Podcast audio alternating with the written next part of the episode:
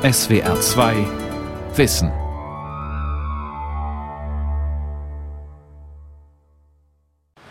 Ich fahre gerne Fahrrad. Ich muss keine Ausgaben für Nahverkehrsbetriebe machen.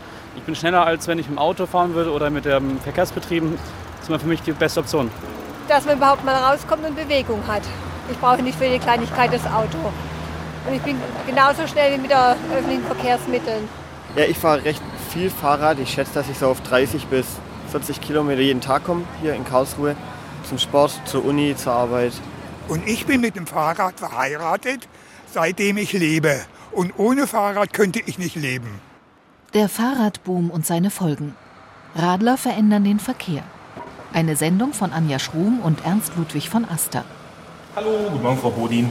Ich bräuchte ein Dienstfahrrad äh, für jemanden mit einer Größe von etwa 1,75 bis 1,80. Johannes Schell steht am Empfang des Karlsruher Rathauses und greift nach dem Schlüssel, den die städtische Bedienstete ihm herausgesucht hat. Die Nummer 7, ja. Mhm. Genau, korrekt. Danke. Den Schlüssel in der Hand wendet sich Schell Richtung Innenhof. Seit 14 Jahren arbeitet der Diplomingenieur im Bereich Verkehrsplanung der Stadt Karlsruhe. Sein Schwerpunkt ist die Radverkehrsförderung. Im Herbst 2005 verabschiedete der Gemeinderat der badischen 300.000 Einwohnerstadt das sogenannte 20-Punkte-Programm. Damit wollte Karlsruhe zur Fahrradgroßstadt Nummer 1 in Süddeutschland aufsteigen. Eines der Hauptziele war ja die Steigerung des Radverkehrsanteils von 16 auf 23 Prozent. Das Ziel wollten wir bis zum Jahr 2015 erreichen, also innerhalb von zehn Jahren, von 2005 bis 2015. Und wir hatten bereits im Jahr 2012 eine Modal-Split-Erhebung gemacht und festgestellt, dass wir schon eigentlich drei Jahre vorher bei 25 Prozent gelandet sind. Also unser Plan soll vorzeitig übererfüllt haben.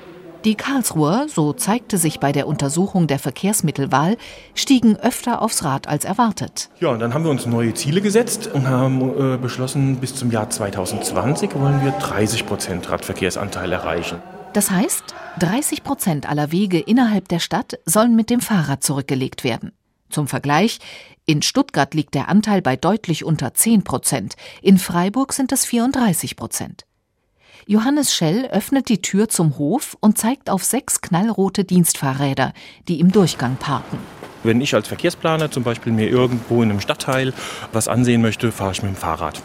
Oder ähm, Kolleginnen und Kollegen von anderen Dienststellen, vielleicht von der sozialen Jugendbehörde, die irgendwo zu einer Schule, zu einem Hort oder so mal rausfahren müssen, äh, die nutzen die Fahrräder auch. Der Verkehrsplaner hat Dienstfahrrad Nummer 7 aufgeschlossen. Dann verschwindet er kurz, um sein eigenes Rad aus dem Rathauskeller zu holen. Dort gibt es 100 Stellplätze für die radelnden Bediensteten der Stadt. Als Shell zurückkommt, trägt er einen weißen Fahrradhelm und eine neongelbe Warnweste über seiner orangenen Jacke. Dass die Karlsruher so häufig aufs Fahrrad steigen, hat mit der guten Radinfrastruktur der Stadt zu tun, ist Shell überzeugt. Überall auf den Straßen sind Radfahr- oder Radschutzstreifen markiert. Es wurden knapp 20 sogenannte Fahrradstraßen ausgewiesen, in denen das Rad Vorrang vor dem Auto hat. Es gibt ein dichtes Radroutennetz und eine kostenlose Fahrradmitnahme in öffentlichen Verkehrsmitteln nach 9 Uhr. Um nur einige Punkte zu nennen. Radverkehrsplanung ist Angebotsplanung. Also sobald man ein Angebot macht, kommen auch die Radfahrer. Ja? Und das sieht man ja tatsächlich. Dort, wo wir neue Radfahrstreifen angelegt haben, sind mehr Radfahrer hingekommen. Das ist ein Faktor. Dann denke ich, ist es auch so ein zweiter Faktor, so gesamtgesellschaftlich, dass das Thema Gesundheit wichtiger wird, das Thema Klima, das sind also so eher so, so jetzt mal abstrakte Geschichten, ja? dass da auch äh, eine Tendenz da ist zu mehr Radfahren. Und dann hat natürlich auch unsere Öffentlichkeits Arbeit äh, dazu beigetragen, dass Radfahren attraktiver wird. Attraktiver wird der Radverkehr, wenn er Platz hat und sicher ist. Das bedeutet aber auch, andere Verkehrsteilnehmer müssen Platz machen. Wenn man selbst betroffen ist, als betroffener Fahrradfahrer im Verkehr ist unterwegs, hat man sehr schnell die Gerechtigkeitsfrage vor der Flinte. Ne?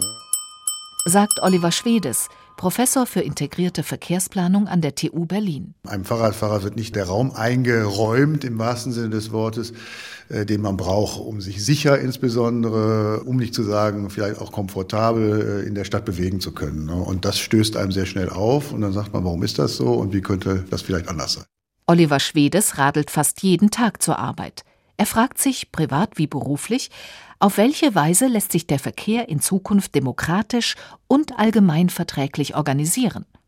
Allerdings teilt Schwedes nicht nur die Perspektive der Fahrradfahrer. Wenn ich den Wagen von meinem Vater, den Jaguar S-Type, fahren darf, dann werde ich zur Sau, muss ich Ihnen ganz ehrlich sagen. Ne? Und das kann ich durchaus nachvollziehen. Das muss man auch erstmal nachvollziehen können, um darauf wieder Antworten zu finden und mit den Leuten dann auch reden zu können. Äh, und man darf nicht einfach nur mit dem erhobenen Zeigefinger kommen und sagen, du Böser, so nicht, ne? sondern man muss da schon lange ringen, glaube ich, und kann nicht von heute auf morgen den Schalter umlegen. Das Ringen ist in vollem Gange. Ende 2017 erschien der ADAC-Monitor Mobil in der Stadt, bei dem untersucht wird, wie zufrieden Einwohner und Einpendler der 15 größten Städte Deutschlands mit ihrer persönlichen Mobilität sind. Als Störenfried Nummer 1 machten Autofahrer die Radler aus. Ebenso wie andersherum. Überraschend aber war, dass sich ungewöhnlich viele Radfahrer auch über ihresgleichen beschwerten. Das macht die Herausforderung des Verkehrs auch und die Besonderheit, es sind sehr viele, sehr unterschiedliche Akteure. Und was es noch komplizierter macht, aber woran auch eine Chance liegt, dieselben Akteure sind ja teilweise, treten ja in unterschiedlichen Rollen auf. Ne? Ich bin ja immer schon Fußgänger, sind wir alle, äh, aber dann auch Autofahrer mal oder auch Fahrradfahrer. Der Homo mobilis, der mal das eine, mal das andere Verkehrsmittel zum Fortkommen nutzt. Allerdings entwickelte sich jedes Verkehrsmittel in dem Raum, der ihm von Planern zugewiesen wurde.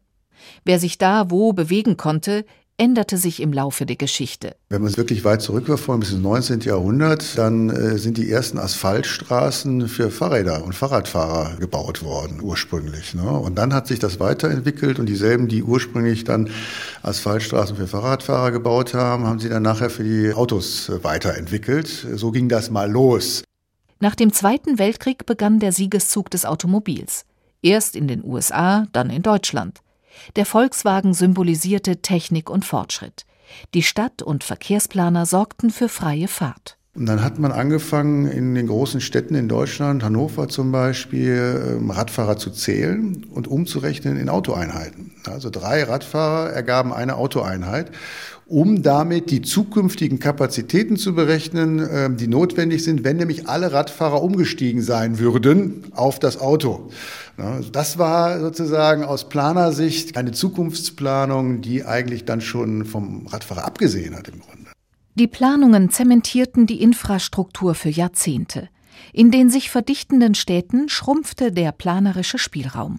Zugleich nahm der Automobilverkehr zu und sorgte für Probleme verstopfte Straßen, hohe Unfallzahlen, dreckige Luft, krankmachender Lärm. Viele Städter wollen das nicht mehr hinnehmen und fordern eine Verkehrswende.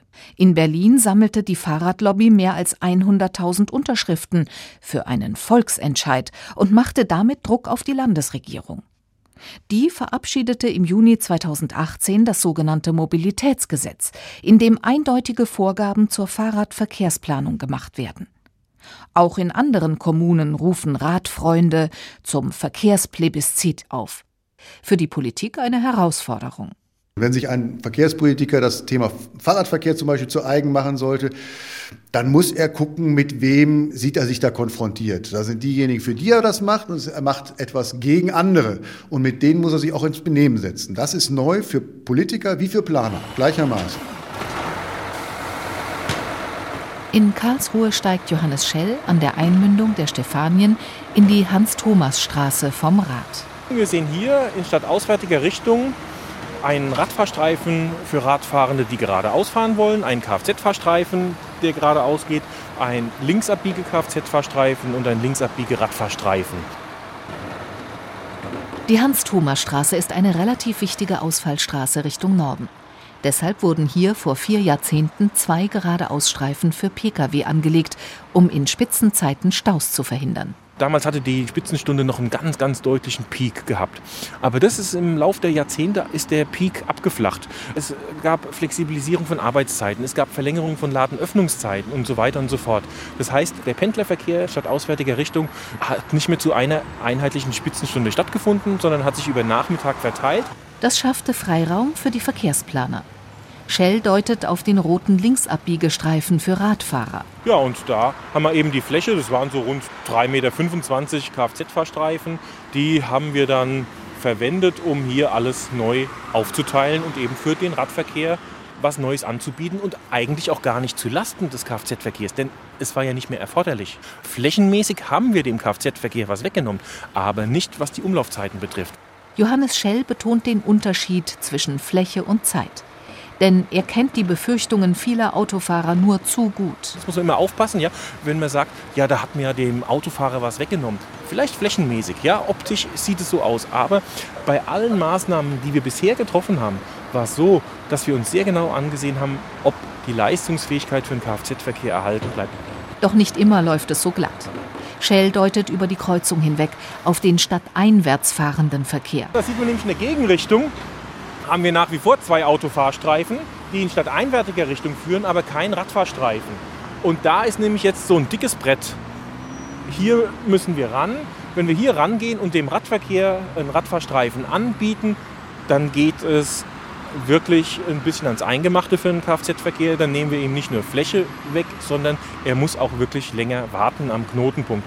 Und das ist halt jetzt ja, eine Diskussion innerhalb der Verwaltung und da müssen wir mal schauen, wer die besseren Argumente hat. Immer noch ein Wasser, ja.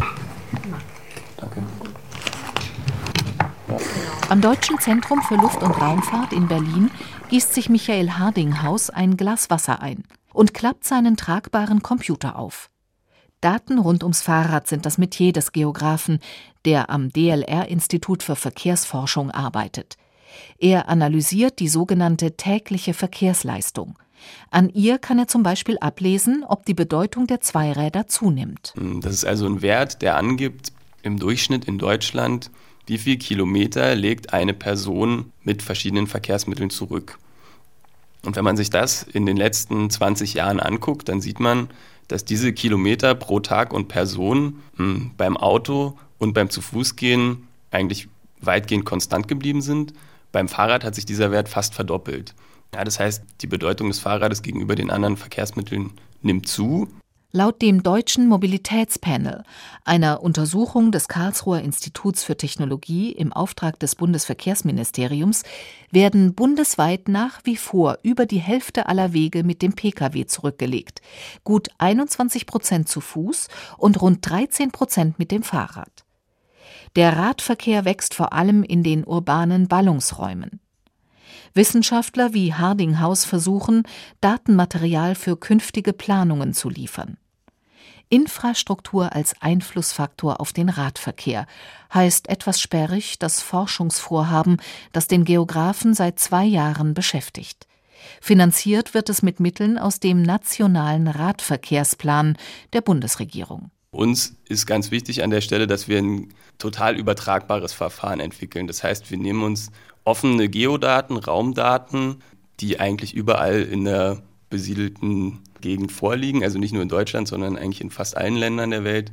Man kann sich das so vorstellen wie ein sehr detaillierter Stadtplan eigentlich, in dem viele Sachen dargestellt sind und dahinter verbirgt sich halt eine große Datenbank und da können wir dann ja eine Software sozusagen schreiben, die für jede Position ermittelt, was gibt es denn hier vor Ort.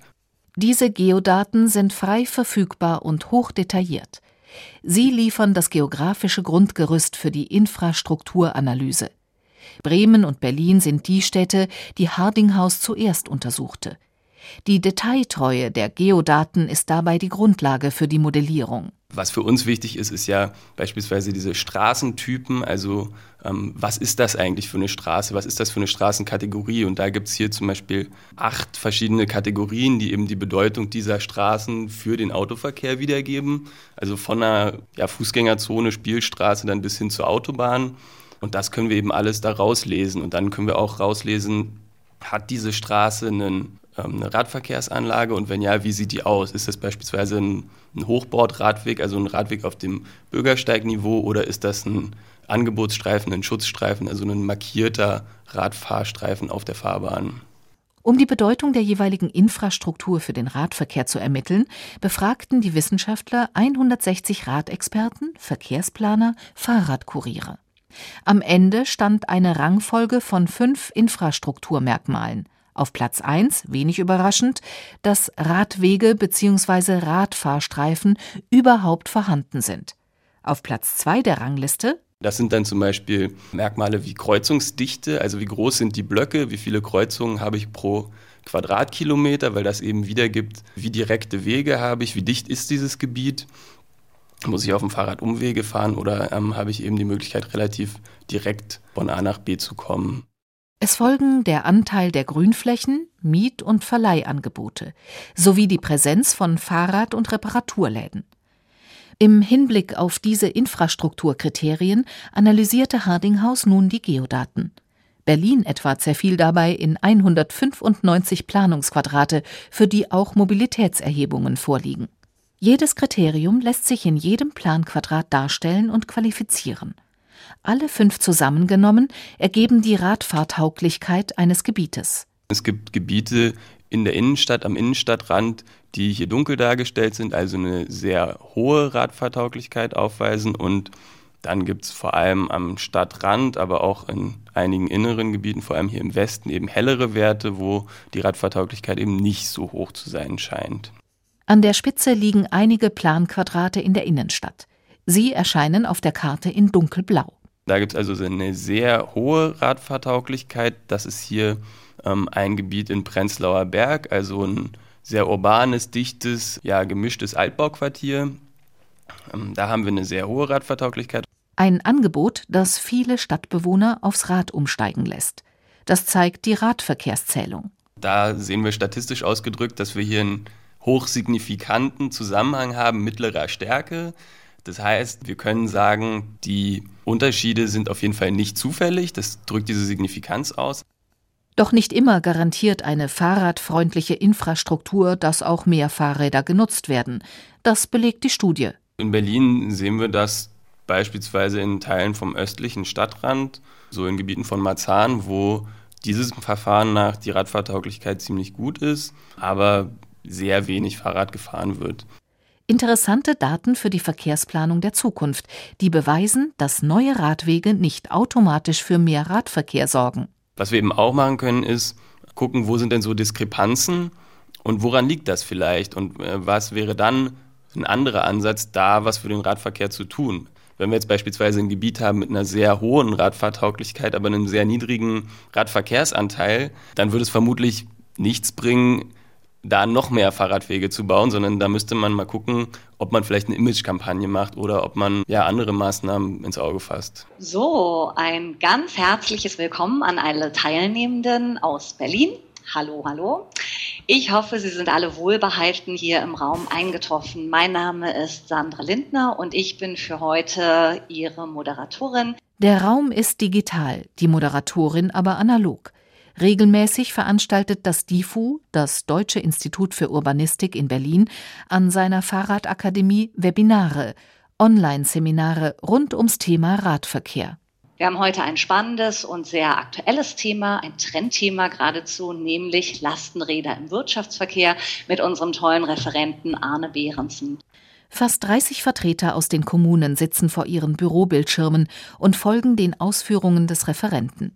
Fragen werden schriftlich im Chat gestellt. Experten schätzen, dass bis zu 9 Prozent aller Lieferverkehre künftig von Lastenrädern mit oder ohne E-Antrieb übernommen werden könnten. Das aber erfordert eine entsprechende Infrastruktur. Denn auf den Radwegen könnte es eng werden, wenn die Zahl muskelbetriebener Lieferfahrzeuge zunimmt. Es sind spannende Zeiten für städtische Verkehrsplaner, sagt Sebastian Bürmann, der seit rund fünf Jahren die Fahrradakademie am DIFU leitet. Also die autogerechte Stadt, dieses Paradigma ist passé. Wir wissen aber noch nicht, wie sieht die neue Stadt aus. Und das ist ein ganz spannender Prozess, weil es jetzt natürlich gilt zu überlegen, wie soll die Stadt der Zukunft aussehen äh, bezüglich des Verkehrs. Und Radverkehr kann eben ein Element sein, wird nicht alles lösen, aber kann ein wichtiges Element sein um mobil zu bleiben und um Lebensqualität zu steigern in den Städten. Die Mobilität der Zukunft ist für Forscher und Planer eine Rechnung mit einigen Unbekannten. Denn das autonome Fahren und die Elektromobilität sind Entwicklungen, deren Folgen noch nicht absehbar sind. Und wenn man dann noch Elektro-SUVs baut, dann trägt das nicht unbedingt zur Problemlösung bei. Natürlich werden die Emissionen lokal reduziert oder aufgehoben durch Hybridfahrzeuge und Elektroautos, aber es löst nicht das grundlegende Problem, was wir mit der städtischen Mobilität haben. Das Grundproblem ist der beschränkte Platz bei immer mobiler werdenden Menschen. Denn auch das Pedelec sorgt für zusätzlichen Schwung im Zweiradbereich. Diese Elektrofahrräder mit einem Antrieb bis zu 25 Stundenkilometer erweitern den Radius eines herkömmlichen Fahrrades ganz erheblich.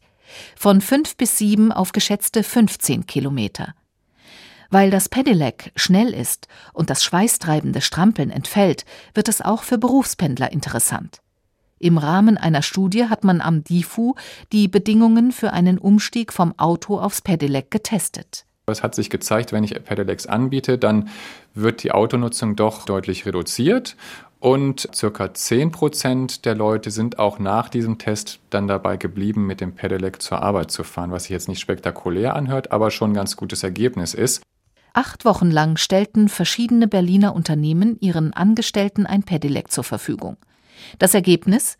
Während vorher über die Hälfte aller Arbeitswege mit dem Auto zurückgelegt wurden, waren es während der Testphase nur noch ein Viertel.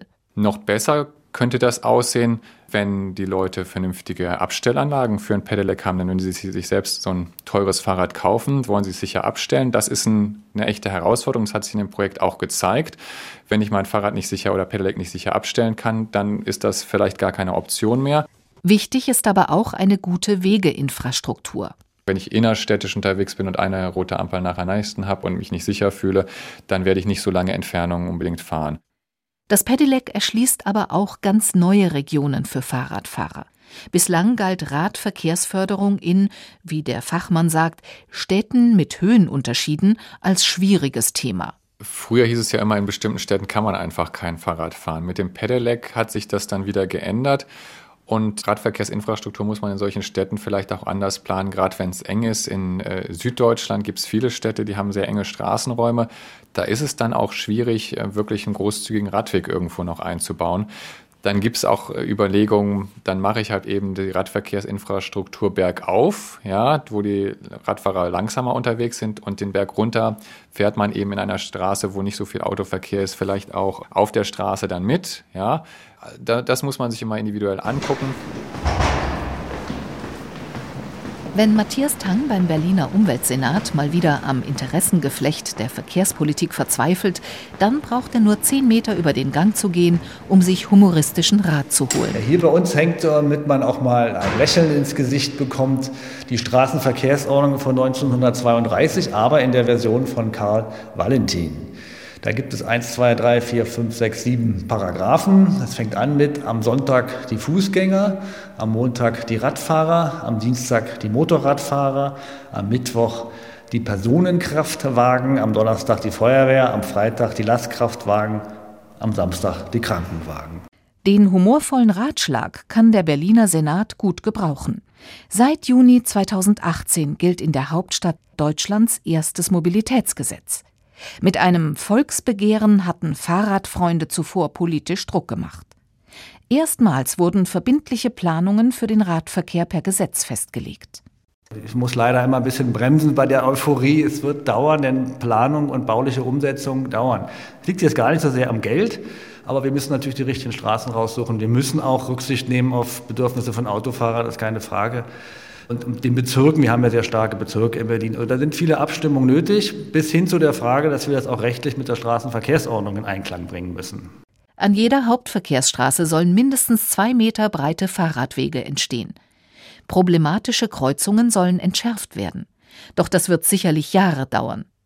Erstmal werden in diesem Jahr sogenannte geschützte Radstreifen entstehen auf der Straße wo man eben abgetrennt vom Autoverkehr sicher auch nebeneinander fahren kann. Und damit werden wir an zwei, drei Stellen anfangen und gucken, wie weit wir kommen in den nächsten fünf Jahren. Sowas gibt es in Deutschland noch nicht und wir haben jetzt den ersten, den werden wir so mit so Pollern abgrenzen, aber das ist das, das auch noch nicht gibt. Natürlich in gewisser Weise äh, auch mal ein Versuch.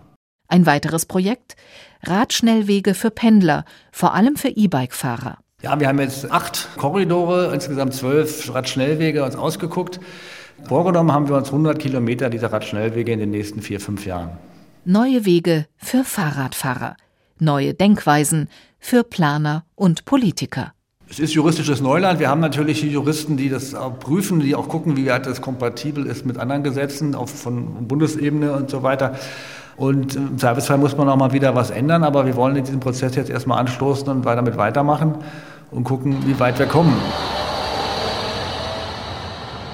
Die alten Fahrradwege, die sind, wie soll ich sagen, schlecht ausgebessert, teilweise gar nicht ausgebessert, zu viele Hubbel drin.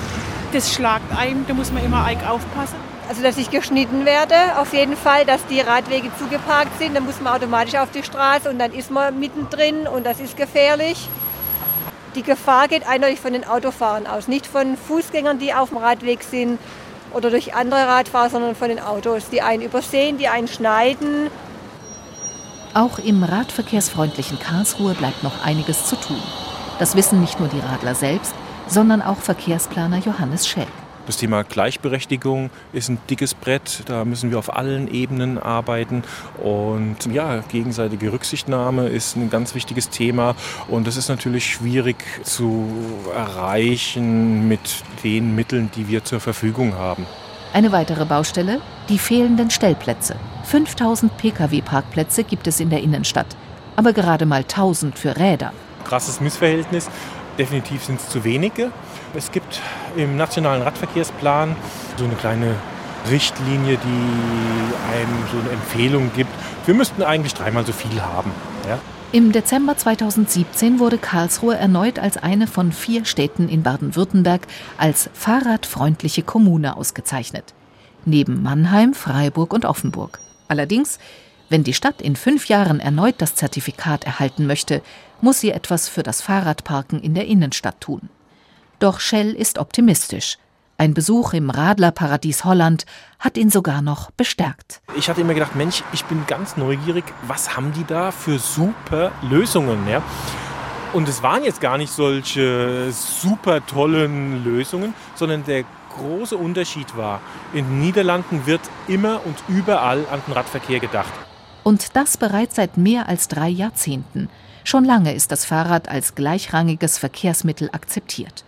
Das wünscht sich Johannes Schell auch für Deutschland. Dass einfach nicht mehr die Frage, fahre ich Auto, fahre ich Fahrrad, so polarisierend ist, sondern dass einfach äh, man das Verkehrsmittel wählt, was für den jeweiligen Zweck gerade das Richtige ist und dass das Thema nicht mehr so ideologisch angegangen wird. Ich bin Autofahrer, ich bin Radfahrer und der jeweils andere ist mein in Anführungszeichen Feind. Doch bis dahin dürfte es noch ein weiter Weg sein.